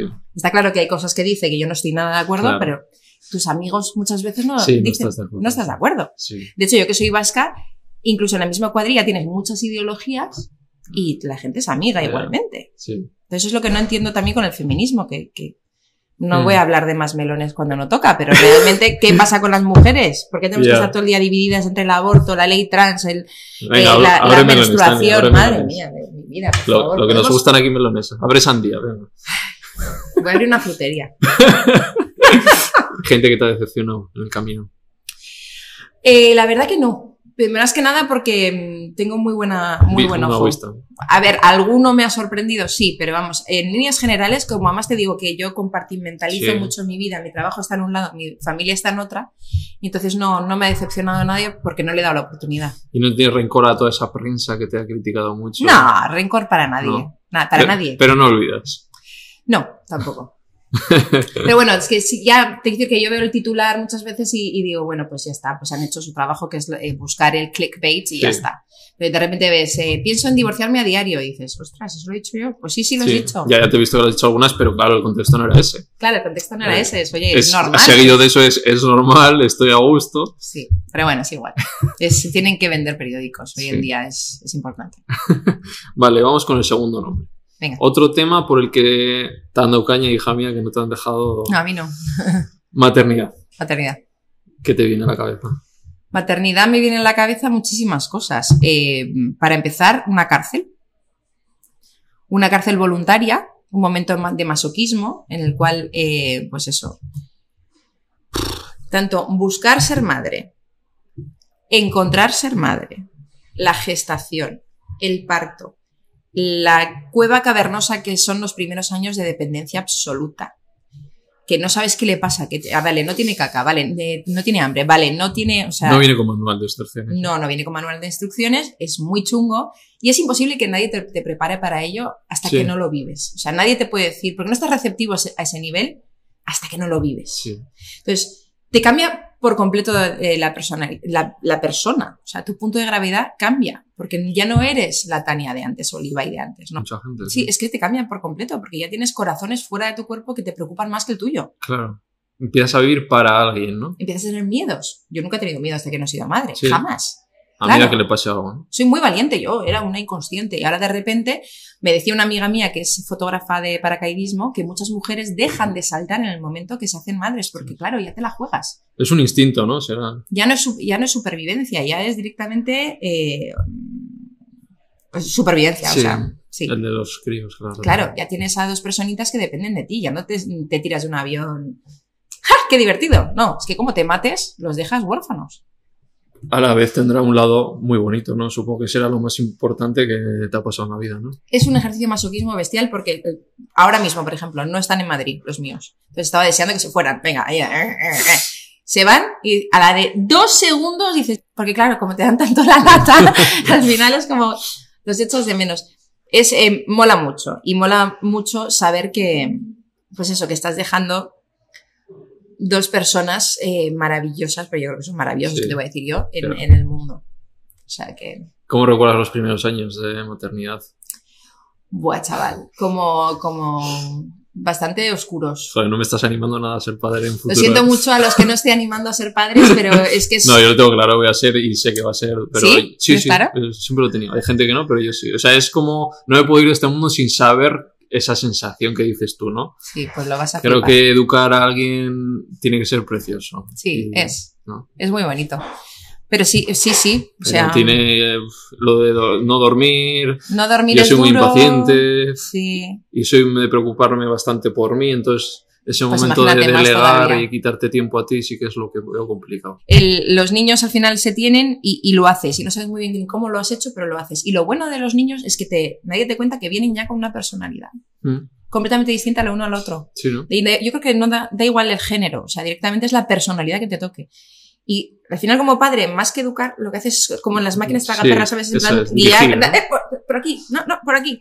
Pero en general ya te vienen como con una impronta que es solo no machacarlos mucho, ¿no? dejar que brillen por lo que, lo que son. ostras. ¿Ahora qué, qué años tienen? Pepe tiene seis y Lucía tiene casi cinco. Ya, Pero hasta, estuve... ¿Hasta qué años ya dices que no? Cuando has dicho que los primeros años son, eres muy de, de- Para mí hasta los 3, 4 es, es Vale. la cueva cavernosa. Claro, luego ya "Ay, anda, cuidado, no". ay, el el coche, ay, el, el enchufe, todo eso eh, es como hasta los tres años. A partir de los tres años ya empiezan a hablar y empiezan a vestirse, empiezan a comer solos. Y tú empiezas a tener más tu vida, ¿no? Con tu Claro, pareja. yo ahora estoy en un punto fantástico que hablo con ellos, son divertidísimos eh, y ya puedo hacer cosas con ellos, ¿sabes? No, Mm. no es llevarlos a Claro. ellos, sino ya ellos hacen. ¿Y saben que su mamá es famosa? Sí, desde hace poco, pero sí. ¿Y cómo, cómo lo dijiste o cómo...? Pues no, eh, al final eh, son más que nada los amiguitos del cole que habían visto el programa de Real Mom que se dio en confinamiento, manualidades, saben que cocino, saben que alguna vez lo han visto. ¿Cómo vives eso de... Has hablado alguna vez, ¿no? Que ya has dejado de exponerles las caras y tal, ¿no? Porque ya se les hasta reconocía, ¿no? Por la Sí, calle. Una señora que le dijo, hola Pepe, soy amiga de tu madre. Y, Pepe el pobre, que además es, es muy tímido, Sí. lo pasó muy mal, Pues- estaba como... Y ahí dijiste, ojo. Se acabó. Sí, ¿no? Sí. Hombre, es que somos pioneras. Las madres que, que estamos educando a nuestros hijos con redes sociales somos pioneras. Claro. Nadie delante nuestro ha tenido hijos y los ha tenido que educar Claro. con, con videojuegos, sí. Sí. Pero todo esto que, todo este globo que es, eh, pues eso, el TikTok, sí. el Instagram, etcétera, etcétera, es nuevo. El streaming es Sí. nuevo. Entonces, claro, ¿qué hago? ¿Cómo- ¿Cómo lo hago bien? Entonces, yo he pecado de intentar no enseñarles en redes, porque creo que cuanto menos les enseñe en redes, menos probabilidades tengo de cagarla. Pero no lo sé. Igual estoy like, estoy cagando porque me dice mi hijo en el día de mañana, pues mamá, ahora yo qué sé, quiero ser famoso y hacer no sé qué, me hubiera venido muy bien que me subas a Sí, redes ya, sociales. pero- Pues mira, chica, pues Pero sé. mejor no hacerlo por la otra parte, de decir... Pero prefiero yo que me- a que me diga, que claro. les exponen ahí y, y qué a que me ¿eh? diga, pues como Claro. la hija de Adriana Benia, que sí que la Ah, sí. enseña, pues fue fenomenal, Claro. pues me parece estupendo, que no Sí, juzgo. muchas madres, no pasa nada. Sí, pero que igual el día de mañana se Dice, da la ¿pero qué vuelta has y dice, hecho? "Mamá, ¿Y por qué me has enseñado tanto? Claro. Claro. No sé quién lo está haciendo bien. Vale, ¿Y se te ha juzgado por esto y otras muchas cosas en la Por maternidad? todo. En, Por- en la maternidad, bienvenida a la maternidad, se te Pero juzga es de por las que, todo. pero de las que más se te ha juzgado igual, ¿no? De- pero por todo, pero porque yo contesto. Ya, Entonces sale polémica. ya no sé. Yo que como mi, mi marido me llama el huracán, porque es que cada vez que tal, claro, contesto porque me sale, porque soy como justiciera, es como que no, hombre, que no, esto no es así. ¿Qué se te empezó a decir cuando fuiste madre? Las primeras cosas que decías, ¿y esto? Pues al llamar al niño Pepe Bowie, ya el- ese, ese momento, además llevaba varios días con el niño en brazos dándole teta tal y cual en el hospital y me dijo mi madre, "Jo, no has puesto nada en redes, deberías decir que ha nacido. Y yo, ay, es verdad. Entonces subí la foto tal, y dije, se va a llamar, creo que pone, puse José Bowie. Bueno, las redes como locas haciéndome bullying, que si al niño le van a hacer bullying, le van a machacar, que mal comienzo, vaya nombre de mierda, bla, bla, bla, bla, bla, bla, bla. Y me acuerdo de llorar, pero muchísimo, porque entre la cesárea, los puntos, el dolor, Sí. eh, la hormona, no dormir y además todo esto en redes y ahora como, tío, ya lo estoy haciendo mal y acabo de empezar. Y luego ya se te pasa y ya lo ves con distancia y dices, bueno, claro, estabas con la caída hormonal en Sí. caída libre, pero que lo pasé mal eh, con, con eso en particular, solo para empezar. Y luego ya todo lo que haces lo haces mal. Pones que si subes, ¿no? Sí. Hay fotos que ponía del niño, yo qué sé, tumba- tumbado en el suelo, eh, a kilómetros de un enchufe, pues siempre había alguien, alguna, les llamaba yo talimadres, a una talimadre que decía, está muy cerca del enchufe, es peligroso, le- se va a resfriar con los pies al aire, Mm, ¿no crees que...? O sea, todo es juzgable. Y además, no solo en redes, te vas al parque y las demás madres es, ¿qué le das de comer? Que está muy alto, el mío no está tan alto, el tuyo anda, el mío no anda. El tuyo- todo el rato comparando. Comparando. Pero tío, que van a andar, van a hablar y van a conseguir trabajo todos. ¿Qué más te da si el mío es más rápido o más lento? Pero es lo mismo que, que, que hablábamos del juicio estético. ¿Qué más le da a la sociedad? Tu hijo, es tu hijo. Y la, la primera que tienes que escuchar es, es tu instinto de, ma- de madre, porque es que si no te puedes volver loca. Entre tu suegra, mm, tu madre, las del parque, las talimadres de la red, las haters. Basta, por favor. Seré madre como buenamente pueda, haré lo mejor que pueda dentro de mis pa- capacidades y estará bien. Y si no te gusta, ¡te jodes! ¿Y qué hacías? ¿Contestabas o...? Contestaba. no, te, no te controlas, ¿no? No puedo, o sea, Yeah. puedo- me empiezan a sudar las manos hablando contigo, Ya. fíjate, o sea, me, me, me afecta. Mm. Porque puedo tener mucho love, porque yo digo que tengo lovers y haters. Sí. el nivel de love está Sí, aquí, el nivel de hater está Pero aquí. basta con uno que te, te raya todo el día. Exacto, pero hay uno que siempre te toca fibra, Sí. fibra un poco y digo, Sí, voy a poner en su sitio. Voy a quedar- Mi abuela, que era actriz, decía, no, no, o sea, tú no bajes al barro. ya. Tú arrastrales, pero por encima. Mm. Entonces yo nunca, si te fijas, jamás digo palabrotas, Mm. es decir, que es que soy... Sí, con educación se Con puede educación decir bien se va a todas partes y le puedes hundir. Porque todos los que me decían gordas, ma- mm, gorda, foca, tal, no sé qué decía, bueno, pues lo, lo mío por lo menos tiene solución, lo tuyo no. Lo siento, cariño. En fin, eh, Malas Madres es una asociación que lleva Laura Baena y que me encanta Ajá, y que vale. defienden la conciliación real, Vale. que el Estado ayude. Ahora ya se ha aumentado, ¿no? Lo de los permisos y tal, ¿no? De paternidad. Sí, va mejorando, pero bueno, todavía, y, Sí. y- y más en el confinamiento se ha visto que hay mucho, mucho, mucho trabajo por hacer. Sí, que las, las mujeres al final, la expectativa sobre nosotras no ha cambiado tanto. Un 88,7 de todos los hogares españoles, los cuidados vienen de parte de la madre. wow. Hmm, es que es mucho. Y luego vamos de modernos. No, guapo. Aquí estoy yo con mil carteras mientras tú te vas a la oficina y yo tengo la cartera de educación, la cartera de sanidad, la cartera de trabajo. Bueno, porque- pero él ayuda en casa. Sí, pero él ayuda en casa. No, no, perdona, en su casa son sus hijos. Esa frase es buenísima. Sí, sí. No, me ayuda, me ayuda. Me ayuda, me ayuda. ¿A ¿Qué te va a ayudar? Pues es su, su trabajo. Cumple la chica Sari que pasó que decía, tengo la suerte de que no ayuda, cumple con su responsabilidad. Cumple con su- Pues mi, mi marido ahora mismo está cumpliendo con su responsabilidad Claro. de vacaciones trabajando con los niños. Eso es. Y fenomenal, ¿eh? No Sí. hay ninguna llamada de socorro. Lo lleva muy bien. Sí, y por eso se ha- habrán opinado hasta de eso, ¿no? De, con el marido, cómo decís las cosas. Bueno, sí, o sea, siempre tienes un comentario por ahí, pero Sí. bueno, me da igual. Que opinen lo que quieran. Yo Mm. tengo un padre muy moderno que ya en su día me llevaba al cole, me bañaba y Mm. siempre ha estado muy involucrado y, y es lo que esperaba. Ahí en el País Vasco se lleva el matriarcado más. ¿no? Sí, somos muy matriarcas en el País Vasco. Sí, Y a sí. mí eso me mola porque al final es verdad que, que- aunque se diga más en el País Vasco, en Andalucía también manda más la Mari Sí. que el PP. Sí. O sea, esto es así. Eso es. Entonces, Que hay, eh, ver, evidentemente no es la, lo idílico porque al final había también hay un machismo dentro, ¿no? De que ella se quedara y tal, pero es verdad que la que la que manda normalmente Sí, suele sí. ser la jefa. el abuelo Normal. decía, no, no, manda, manda ella lo que lleva. Sí, sí, sí. Lo que la que llevaba las cuentas, Claro, todo. todo, todo, todo. No, no. eh, en mi casa mandamos los dos, yo creo, pero es verdad que. Porque además a mí no me gustaría tener una persona que se doblegara a todo lo que yo dijera. Si no, no serían 50-50, ¿sabes? O sea, quiero que nademos en la misma dirección, pero que. que no te sometas. Pues si no, para eso me compro un lacayo, no sé cómo explicarte, o sea, un perrito. Eh, adopto, adopto un perrito. Pero vamos, que. Bueno, no sé. Sí. Vale, segundo hecho, vamos con el tercero, programas. Te voy a ir diciendo programas. A ver en cuál es tu opinión y en cuáles te gustaría presentar o presentar. Vale. Venga, vamos con el primero. Sálvame. Sálvame. ¿Qué te parece y si te gustaría co o presentar?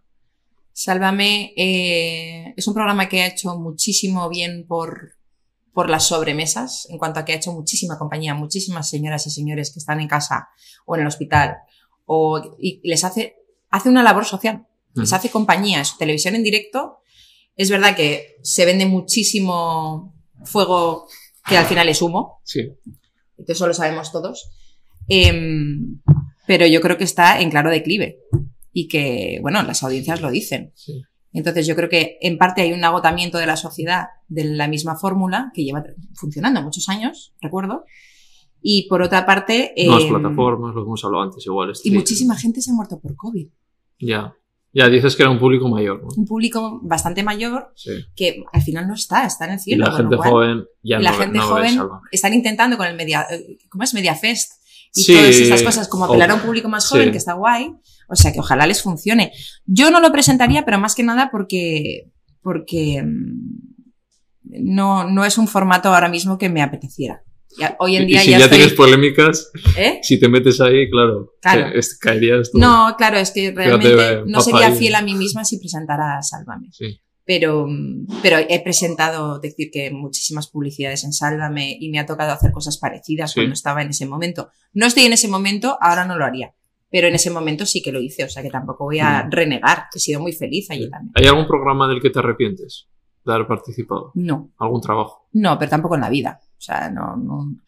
Arrepentirse para qué. O sea, todo me ha servido de, de aprendizaje. Incluso Mm. Porque la programas donde lo he pasado mal, he aprendido más que programas donde lo he pasado bien. O sea Sí. que, Y malas experiencias habrás tenido, ¿no? Entiendo. claro.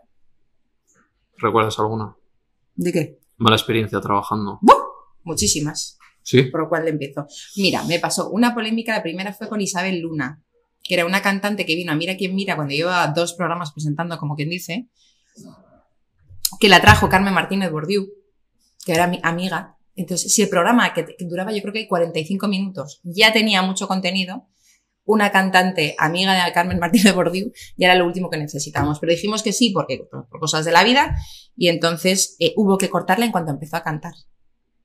Y claro, yo tuve, como era novata, la mala pata de ponerme a presentar el típico llama y gana Sí. delante de ella y ella con la cara de cuerno. Entonces, claro, yo no me estaba dando cuenta que, que, me estaba, que, que- te muevas de ahí, que te muevas de ahí, que te- no sé por qué no lo oía. Bueno, total, esa fue como la primera mal trago, porque además en la prensa por todas partes. Isabel Luna cabreada con el programa. Claro que, ¿cómo no va a estar cabreada si no ha cantado? Pero claro, era el típico peaje de, de Carmen Martínez Bordiú, Sí. que era quien era.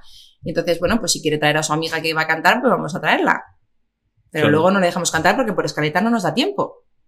Lo dejamos para el final. Bueno, cosas de la vida. Que al final tú pagas el pato porque tú eres la imagen del programa, pero Claro. no tienes culpa de, de Claro, y la pasan escaleta. muchas cosas. Y de que venga la mejor amiga o venga la, la meja de no sé quién. Claro.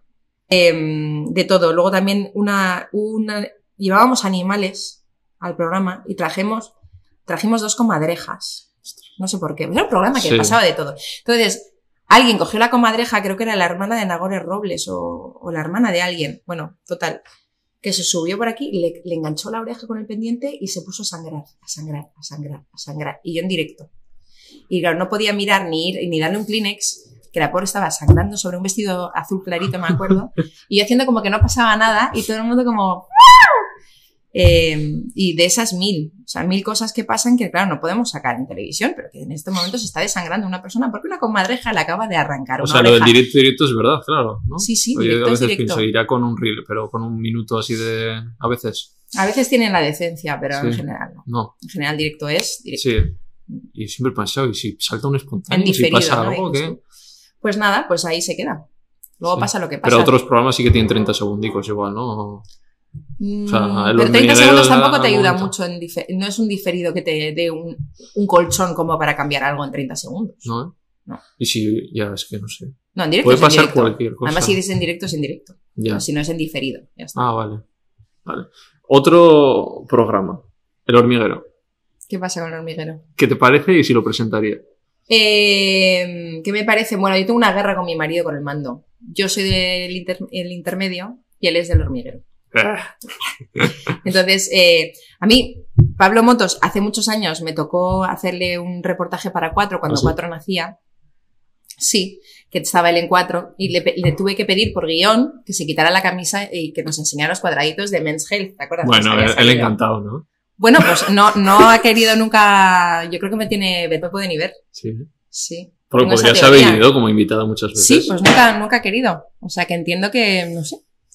Pero vamos, que a mí me gusta él. Ya sé que a mucha gente Sí. no le gusta, pero a mí me gusta él, me gusta cómo presenta, me gusta cómo lo Sí, hace. ¿eh? Sí. Además me gusta que él sea parte del, del protagonismo, porque es que es su programa. Ya. Y a mí me gusta la ciencia, me gusta, me gusta cómo lo hacen. Es un programa que- me gusta. Pero es verdad que me gusta más el intermedio, tampoco Y te voy a mentir. espera, Mi casa es la tuya, Mi casa es la tuya. Bertín Osborne. Ah, se llama así ahora. Vale. Eh, es Ese un te pega, ¿eh? ese programa ahí en el sofacico, ¿no? Con los sofacico hablando. Sí me ¿No? pega. Bueno, pues de los que has dicho, oye, mm, Sí. qui- quizás el que más me veo presentando, pero vamos que no.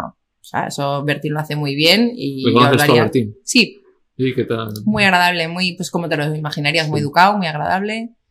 No le gustan nada las fotos. Me acuerdo que venía de una sesión de fotos en, en la cena, la última cena de... Es una cena rarísima de Mediaset, que venimos todos los presentadores, que no nos vemos nunca, y de repente tenemos que cenar como mejores amigos, ¿no?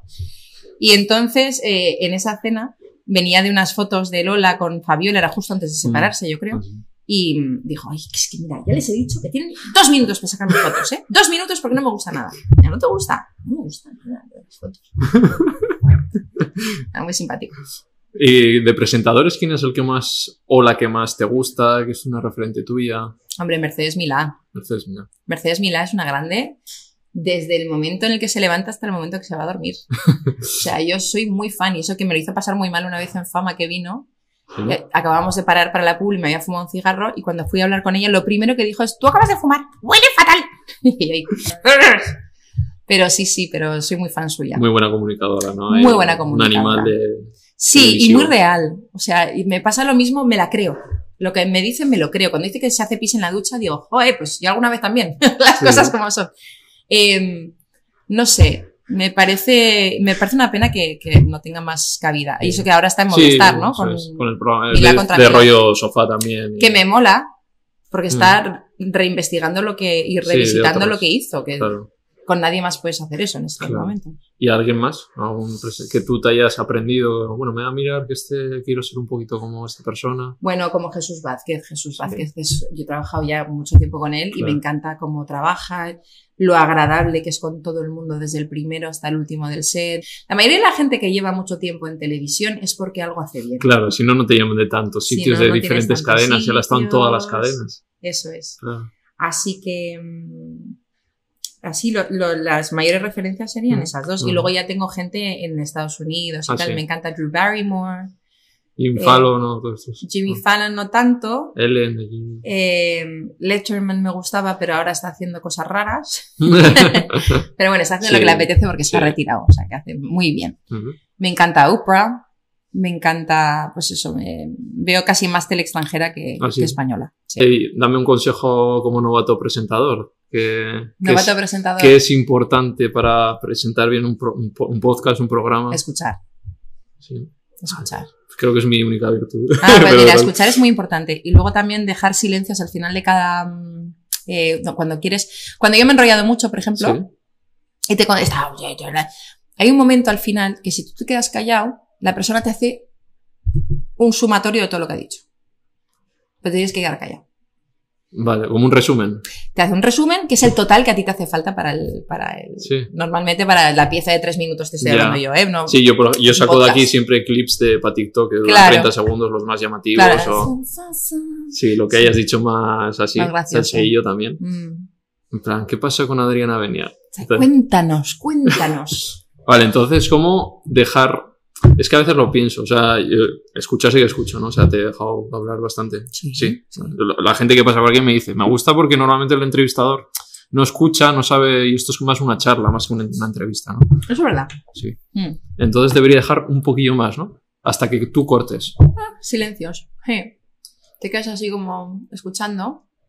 Ya, es que si me quedo, digo, igual no como se además entera. luego lo puedes editar, te quedas un poco en silencio como diciendo... ¿Quieres decir algo más? Sí, ¿eh? Es que pienso que entonces tú estás pensando como, se ha, se ha empanado.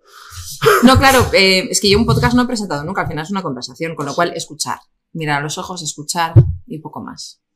Y dejar los silencios pertinentes. Los silencios lo he aprendido con el tiempo. Es que las conversaciones necesitan silencios. Y, o sea, yo soy, de mis referentes es Jordi Évole.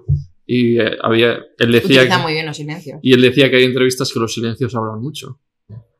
Vale, tres nombres dichos. Vamos con...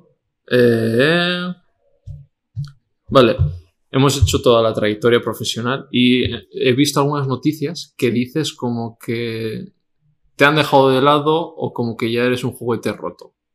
Ah, se supone que soy un juguete. Se roto. supone. Se supone. Se Pero me presupone ¿Por qué roto. dices eso? Hombre, porque como persona que, que trabaja en los medios desde hace muchos años, tú sabes que tienes una vida finita.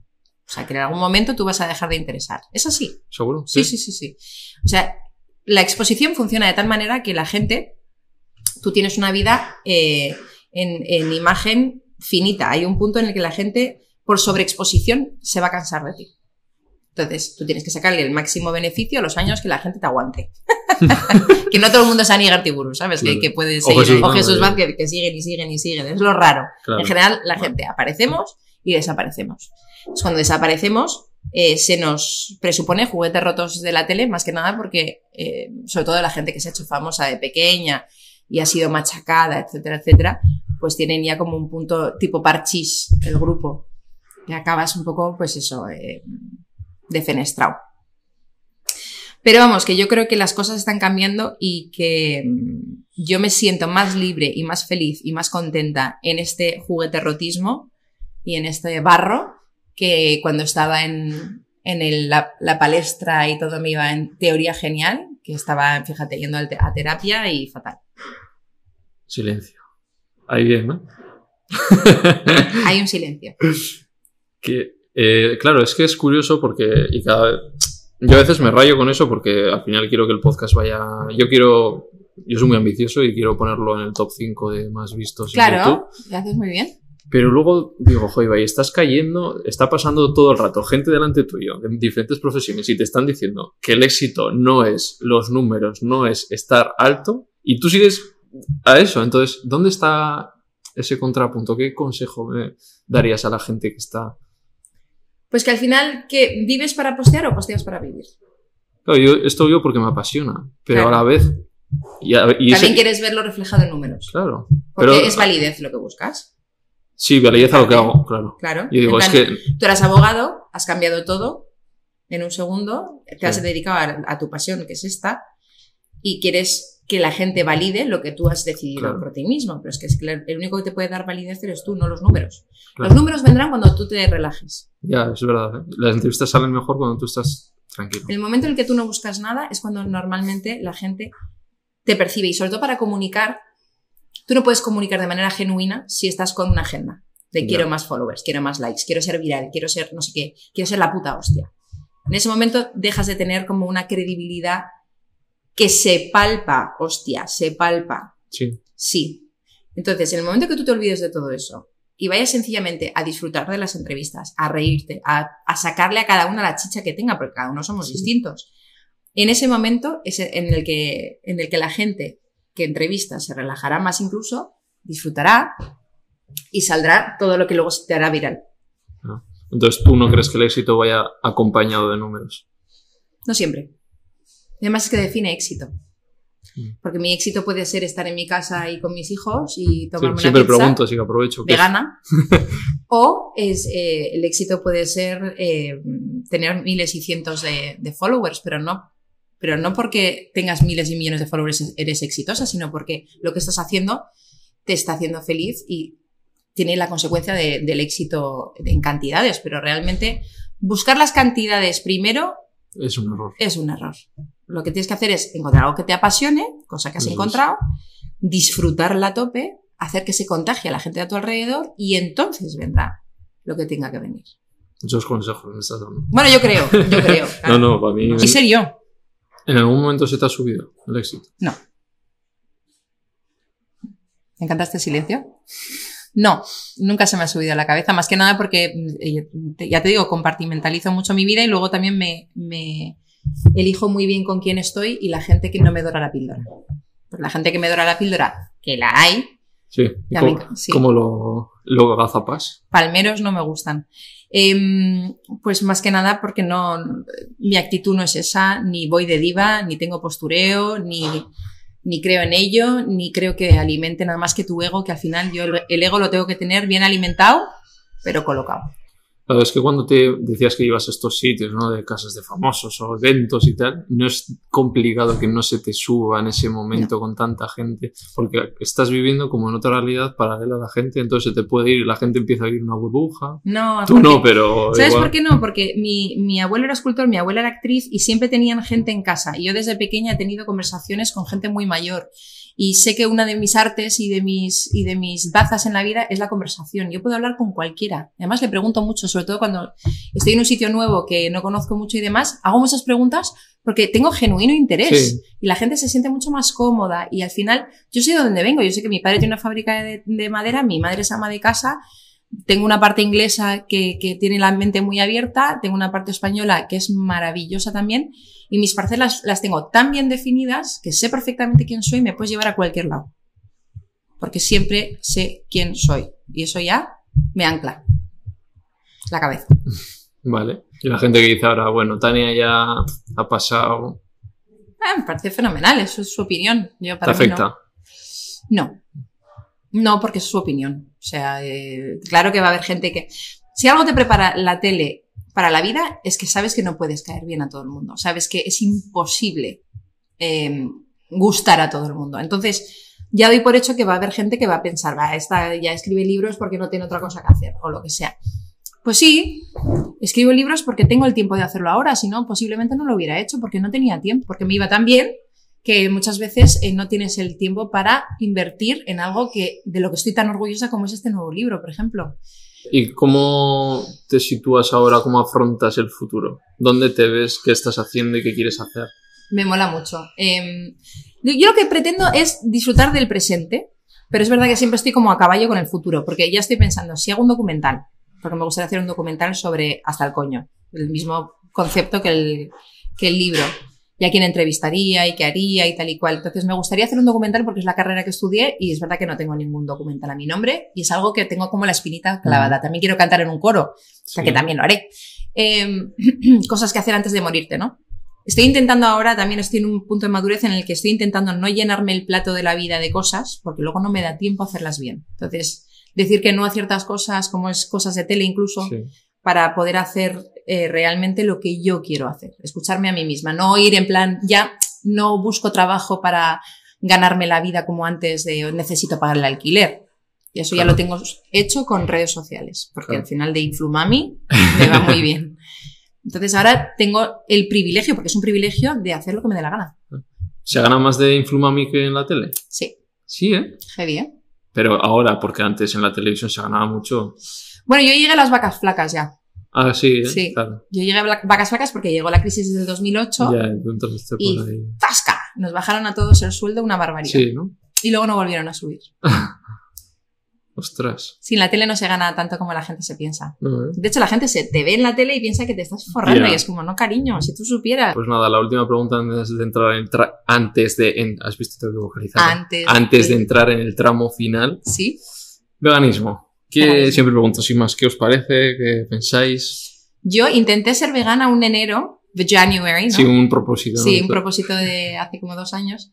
Y al segundo día ya me estaba comiendo una boloñesa pensando, mierda, la boloñesa es carne. ¿Sabes? Que no había Sí, caído. Si lo tenía ya tan intrínseca la carnivoridad, eh, me parece genial. Y además hay un restaurante vegano muy bueno eh, que me encanta, que está al lado del Hospital Niño Jesús, que ahora se me olvida el nombre, pero que es maravilloso. Tiene unos champiñones rellenos. Yo soy muy de verduras de todas maneras. De hecho, eh, cocino con tofu y soy Sí. carnívora, es decir, que como Sí. carne, como pescado, como de todo. Pero vamos, el veganismo me parece una... Sí. Fallas son los postres con el veganismo. Mm, Pues aquí hay unas tartas que te mueres. ¿eh? flipas, ¿no? Yo de las mejores que he probado. ¿Sí? Porque siempre es el postre lo que... Sí. Porque la comida, bueno, oye, me puede Claro. gustar más o menos, pero me gusta. Claro, según vayas. o sea. Sí. Eh, y me encanta todo lo que es verdura, ya te digo. También es verdad que tengo sangre A negativo, que por lo visto nos gusta, nos lleva, se nos, Ah, sí. es sangre agrícola. Ah, agrícola. Entonces nos va mejor, y es verdad, me sienta mejor la Sí. verdura. O me hice madre, Mm. dejé de comer carne de bebés. Es decir, ni Mm. ternera, ni o- chuletillas. Sí, Sí. por empatía y porque decía, imagínate que cogen a tu hijo y lo, y lo vuelven Sí. carne. Con los lácteos pasa eso. Para Que- que, que no las- beban leche de la madre los apartan. Lo sé. Me parece cruel, cruelísimo. Sí. Entonces, claro, son cosas que no te planteas. Tú compras tu leche, compras tu carne, compras tu todo y no piensas que eso es un bebé. Total.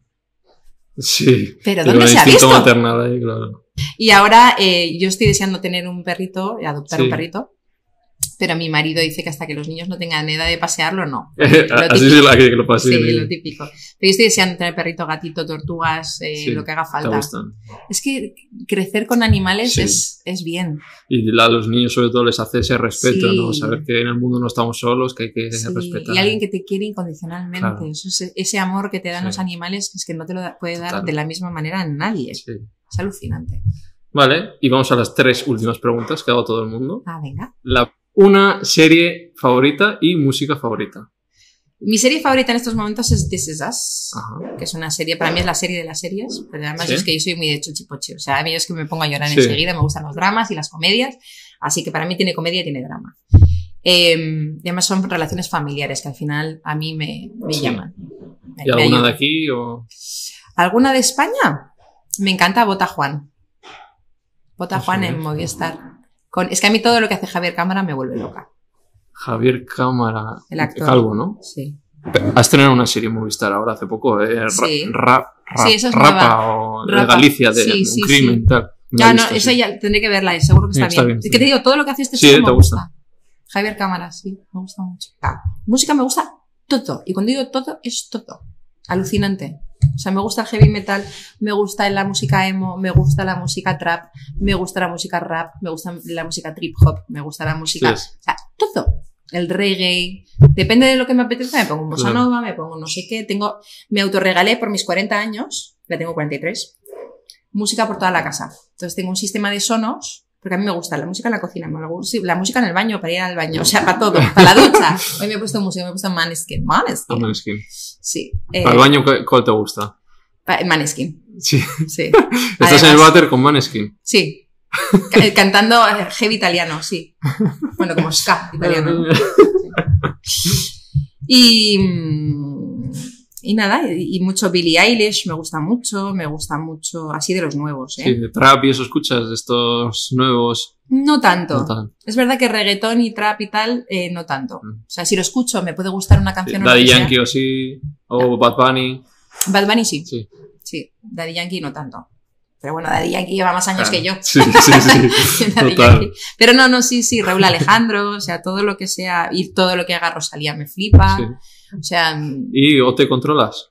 Ote muy poco. Sí. Porque no, no, ¿Nunca lo has seguido? no, porque nunca estuve en España cuando empezó. Ah, Entonces, cuando reempezó, ya fue como me pilló un poco mayor.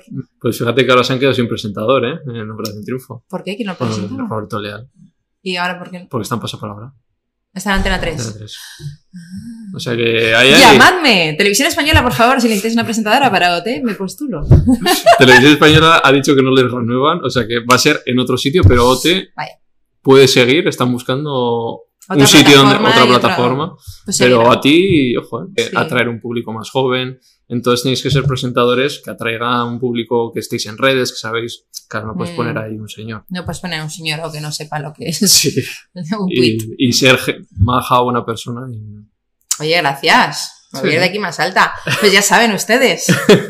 No, no sé, lo que pase, lo que tenga que pasar, pero molaría. No te pregunto de la auto- sobre autoestima, tú hablas bastante, ¿no? De la Sí, autoestima. jo, sin parar, pobre. Claro. Estoy harta ya. sí. Me tengo, me tengo ya harta a mí misma. ¿Qué crees que es lo importante para tener una buena autoestima? Aceptar lo que eres y lo que, lo que tienes. Aceptarte.